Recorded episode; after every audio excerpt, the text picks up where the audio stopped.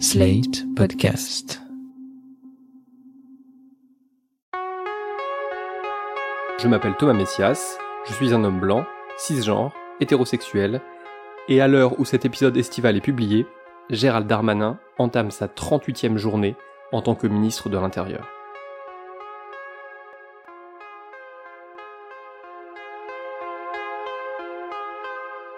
Vous écoutez Mansplaining épisode 43. Hors série d'été. Faut-il du courage pour être un homme? Un podcast, slate.fr. Avant d'entamer dès le 2 septembre la troisième saison de Mansplaining, j'avais envie de profiter de ce numéro d'août pour célébrer avec vous un anniversaire. Non, pas le mien, même si ça ne tombe pas bien loin, mais celui d'un film sorti dans les salles françaises il y a tout juste 20 ans, le 15 août 2000, après avoir été présenté au Festival de Cannes lors du mois de mai précédent. Ce film, c'est Harry, un ami qui vous veut du bien, le deuxième film réalisé par Dominique Moll. Et tiens, à ce propos, petite annonce, je ne suis jamais parvenu à voir Intimité, son premier long métrage, donc si quelqu'un parmi vous connaît un moyen légal de le voir, je lui en serai éternellement reconnaissant. Revenons à nos moutons. Harry, un ami qui vous veut du bien, est sorti en août 2000, l'été de mes 16 ans. C'est un film que je considère aujourd'hui encore comme l'un de mes préférés au monde, et j'ai réalisé récemment que je ne vous en avais absolument jamais parlé en 40 et quelques épisodes. Ça ne serait pas si étonnant si le film ne consistait pas en l'étude de deux masculinités fort différentes, voire diamétralement opposées, qui se télescopent avec autant d'angoisse que d'ambiguïté.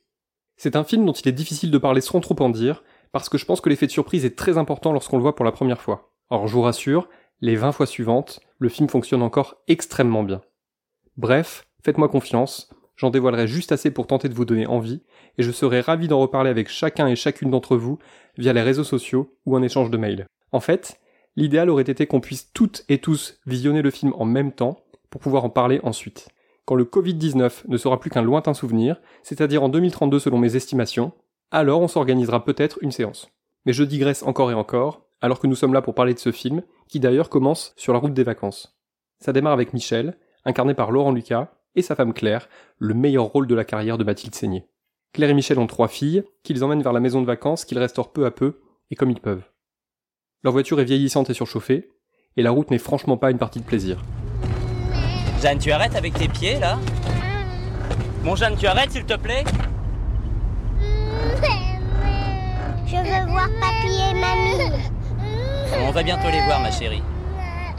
Dans les toilettes d'une aire d'autoroute, Michel croise par hasard Harold Ballesteros, alias Harry, Sergi Lopez dans le rôle qui lui a valu un César. Harry est un ancien camarade de classe qui semble se rappeler en détail de Michel et de leur vie d'ado, alors que pour Michel, les années lycée ne constituent déjà plus qu'un vague et lointain souvenir. Harry est fiancé à Prune, jouée par Sophie Guillemin, il conduit un SUV confortable et climatisé, il n'a clairement pas de problème d'argent, et quand on lui demande quel est son travail, il répond que son activité consiste à profiter de la vie. On se connaît? Euh, non, je crois pas, non. Si. Tu es bien Michel Pape? Ouais. Harold Ballestero. Harold Ballestero. Harry Berthollet 79.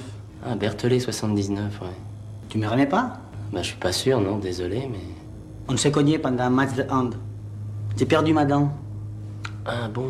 Tu te souviens maintenant? Écoute, franchement, non, je suis désolé, mais. tu sais, ça m'arrive souvent de pas reconnaître les gens.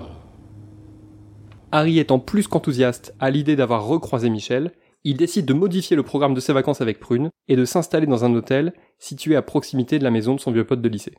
Le film agit comme un thriller qui s'installe paisiblement mais sans temps mort, un peu à la manière d'une relation toxique qu'on ne verrait pas tout de suite prendre de l'ampleur, mais qui se mettrait pourtant en place de façon irréversible.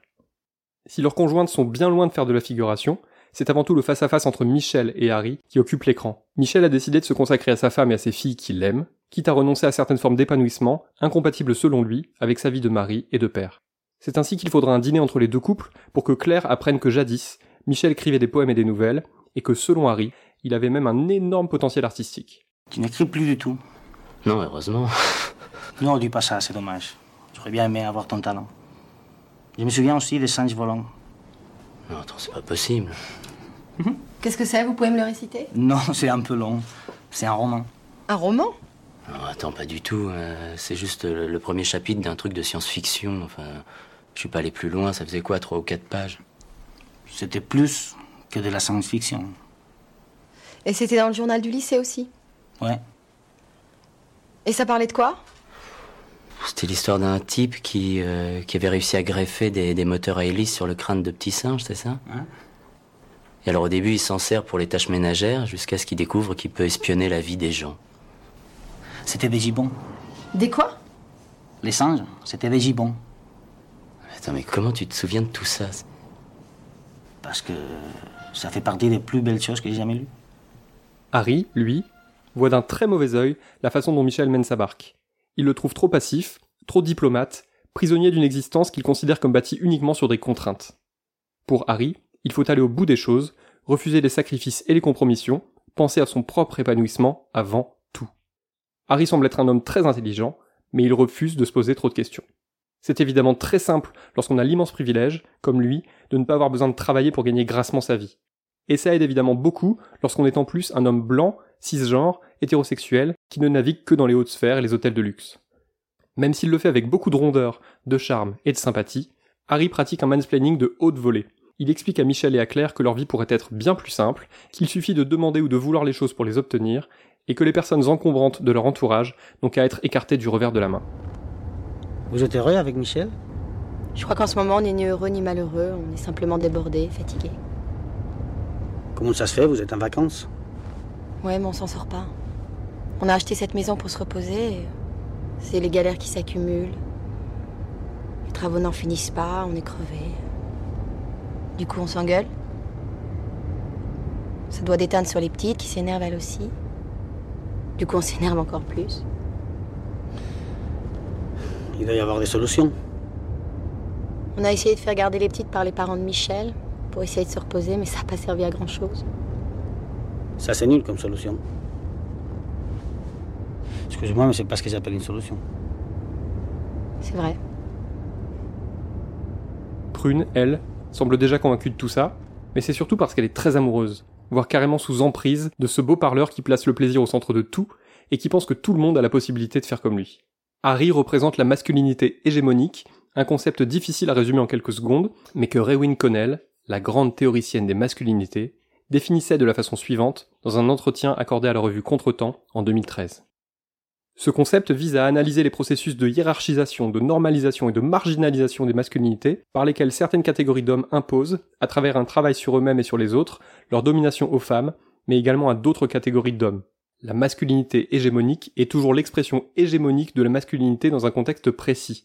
Elle est la stratégie qui permet à un moment donné et en un lieu donné aux hommes et aux institutions qu'ils représentent d'asseoir leur domination. Fin de citation. Par son statut social, par son genre, par son orientation sexuelle, ainsi que par sa vie sexuelle très riche, dont il n'hésite pas à parler au détour de chaque conversation, Harry est un dominant. C'est lui qui mène le jeu, qui donne le rythme et le ton des discussions, qui fait triompher en permanence sa conception de la vie, de la réussite, des relations hommes-femmes et des rapports familiaux. Michel a beau être lui aussi un homme blanc, cisgenre, hétérosexuel, ses choix de vie font de lui un être potentiellement dominé par Harry. L'air de rien, la façon dont Michel mène son existence est éminemment politique. Et d'aucuns vous diraient d'ailleurs, et à raison, que c'est parce que tout est politique. Décider de laisser de côté une carrière d'écrivain qui peut-être lui tendait les bras, c'est un vrai choix de vie. S'investir dans un projet familial qui, à l'image de la maison de vacances, est un work in progress aussi harassant que frustrant, en est un autre. Michel veut vivre pleinement avec et pour les quatre femmes dont il partage le quotidien, mais il veut aussi, par exemple, essayer d'entretenir de bons rapports avec ses parents. Et ça, Harry ne le comprend pas. Tu as tort d'essayer d'arranger tout le monde. Comment ça? Tu crois pas qu'à un moment donné, on est obligé de choisir? Pourquoi tu me demandes ça Parce que je te vois faire. Tu essayes d'arranger tout le monde. Tu jongles entre Claire et tes parents. Tu ménages les uns les autres. Tout ça ne mène à rien. Enfin, je jongle pas. Je vis avec Claire, pas avec mes parents. Tu crois pas que passer une certaine âge, c'est important de signifier à ses parents qu'ils n'ont plus rien à voir dans ta vie? Ça me paraît un peu radical. Ça doit dépendre des parents. Enfin, les miens sont pas non plus insupportables à ce point-là. Ils sont juste raisonnablement casse-couilles. J'ai pas grand-chose à leur reprocher. Il y a toujours des choses à reprocher à ses parents. Sûrement, mais il faut garder le sens des proportions. Au contraire, il faut exagérer. On ne peut s'épanouir que dans la disproportion. Harry ne le comprend pas parce qu'il pense que Michel perd son temps, qu'il gâche son talent. Il aimerait que Michel rejoigne comme lui le camp des dominants, ceux qui prennent des décisions en n'ayant même pas besoin de taper du poing sur la table, ceux qui ne donnent pas le biberon en pleine nuit, ceux qui écrivent le livre qu'ils ont en tête depuis toujours au lieu de s'occuper de leur famille. Les sentiments de Harry à l'égard de Michel sont assez ambivalents. Harry admire Michel parce que selon lui, il est un écrivain né, et en même temps, il le méprise totalement parce qu'il s'est rangé du côté de ceux que les masculinistes appellent des flaques ou des sous-hommes. Quand j'ai vu ce film à 16 ans, il m'a tout de suite beaucoup parlé, même si j'étais encore loin d'imaginer que j'allais me marier et avoir trois enfants. Pour tout vous dire, je pense qu'à cet âge-là, je n'avais même pas encore réfléchi à ce que je voulais faire ou être dans la vie. Pourtant, de façon assez étrange, je me suis toujours senti très proche de Michel, de sa façon d'aborder le quotidien, et de son envie de suer sang et eau pour les personnes qu'il aime. Je suis même assez admiratif de la façon dont il gère l'arrivée de Harry, ce type si charismatique et si encombrant, dont la bienveillance sincère finit par être plus qu'envahissante. C'est compliqué de se débarrasser de ce genre de mec, de ce genre d'injonction. Tout au long du film, on voit Michel lutter contre la tentation de céder lui aussi à la masculinité hégémonique, à ce côté obscur qui lui tend les bras, parce que ce serait tellement simple au fond. Il suffirait d'abandonner femme et enfant, de dire merde à ses parents et à son frère, et de se consacrer à sa passion, l'écriture. Et s'il est aussi doué que l'affirme Harry, il pourrait même rencontrer un vif succès, être mis sur un piédestal, et devenir quasiment un héros national. C'est très tentant. Alors qu'en revanche, être un père de famille impliqué, ça n'a jamais permis de gagner la moindre médaille, ou d'avoir les honneurs de la dernière page de Libération. C'est moins ouvertement gratifiant. Si tu veux, je te paye pour écrire. Tu crois pas que j'ai d'autres préoccupations en ce moment? Tu devrais pas. Écoute, je comprends rien à ce que tu me racontes. J'aimerais me coucher, tu devrais faire pareil. Sors de ma chambre. Les hommes qui décident de se saisir de ce genre d'échappatoire sont extrêmement nombreux.